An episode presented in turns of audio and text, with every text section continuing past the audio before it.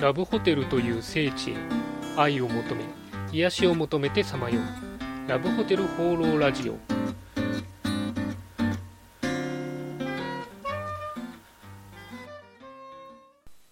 はいということで今週も始まりましたラブホテル放浪ラジオ第36回。パーソナリティのラブホテルファンブログ管理人です、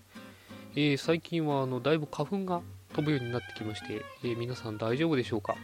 あの私、花粉症なものですから、もう目のかゆみがひどくて、えー、かなり参ってます。ちょっと部屋もですね、あの常に空気清浄機を、えー、回してるような感じですね。まあ、あの3月に入りましたけど、なかなか暖かくならないなということで、まあ、早く暖かくなってほしいんですけれども あ、すいません。あの花粉がやっぱ怖いなという、えー、そんな感じで過ごしています。えー、ちょっと目のかゆみをこらえながら、えー、今週も頑張りたいと思います。そんなわけで、えー、よろしくお願いします。今週の気になったラブホテル情報はい、ということで私が独断と偏見で今週気になったラブホテルに関する情報をご紹介するこのコーナー。今週のテーマはこちら。業界誌の広告です。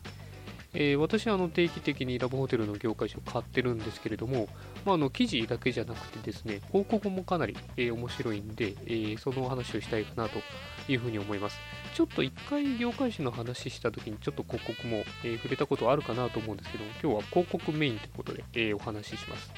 あの、まあ、えー、最新刊である機関レジャーホテル103号ですね。え、こちらの広告からちょっといろいろお話をします。えー、ということでですね、まず広告で一番多いのが、えー、コンサルタントとか設計事務所の広告ですね。えー、まあ、えホテル経営している方が、え読まれる雑誌なので、まあ、それが一番多いのかなというふうには思います。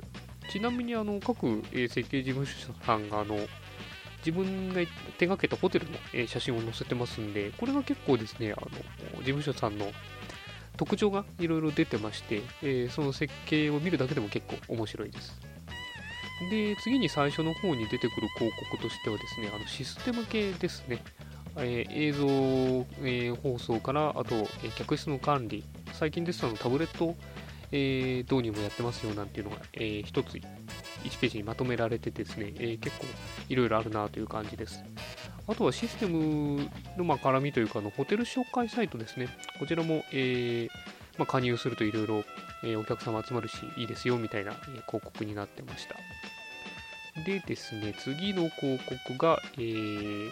浄水システム、えー、ボイラーとか水回りですね。ここら辺もやっぱホテルと切っても切れないというか、えー、水回りね、あのお風呂とか、えー、トイレ、洗面台もすごく使えますからね、設備のあの耐用年数にも影響しますんで、えー、なるほどなという感じですね。ちなみにあと水回り関連だと、えそういう水の周りを洗剤で、え落とす、えそういう洗剤系の広告ですとか、あと浴槽の、え広告なんかもありました。でですね、今回あと次の広告ですけども、初めて見たのがレトルト食品の広告ですね。これが結構本格的でですね、え各地の B 級グルメ、がたくさん写真付きで載ってて、すごく美味しそうな感じでしたね。えっ、ー、と、帯広の豚丼、仙台のジャージャー麺、東村山の焼きそばということでね、まだまだあのいろいろ種類もありまして、手が込んでるなという感じでしたね。えー、そして次は消耗品ということで、まあ、やっぱりホテルというとですね、こういう、え消耗品、あの飲み物、ちっちゃいティーパックのやつですね。あとあのシャンプーとか石鹸類まで、え一通り、えー、卸してる業者さんの広告が載ってました。まあ、ここら辺あの、実はネットとかでも結構ありまして、ホテルさん向けのそういう卸売りですね。まあ、特に、えー、ラブホテル用の、えー、業者さんもいますんで、そういう通販サイトとか見るのも、えー、結構好きだったりします。ちなみにその雑誌の巻末は高級シャンプーの、えー、広告でしたね。そこはこうナチュラル系の専門の業者さんが、えー、結構ですね、綺麗な、えー、広告を載せてました。まあ、そんな感じで、えー、簡単にですけども、え広告紹介してみましたけども、えいかがでしたでしょうか。まあ、あの内容的にはやっぱりホテル業界、えラブホテルだからということはない感じかなと思うんですけども、実際やっぱなんか読んでみるとですね、ラブホテルならではのやっぱ商品ですとか、えー、そういう商品の強みとかですかね、あと特徴とか、そういうのが載ってるんで、それ非常に参考になるというか、面白いなというふうに思っています。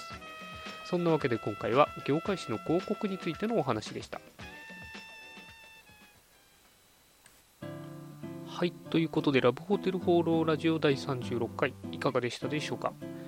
実はあの昨日はですね、2時ぐらいまで、え飲んでカラオケ行ってまして、えー今日は非常に一日眠かったです。まあでもですね、そうやってこう付き合ってくれる、え友達がいてですね、楽しく過ごせるっていうのはこう何事にも変え難いなとえいうふうに思った、えそんな金曜日でした。えそんなわけで、えーこの番組ではラブホテルに関する疑問、質問、えラジオへの感想、何でもお待ちしています。お気軽にコメントフォームまたはメールフォームから投稿していただければというふうに思います。それでは今週も良いラブホテルライフを管理人でした。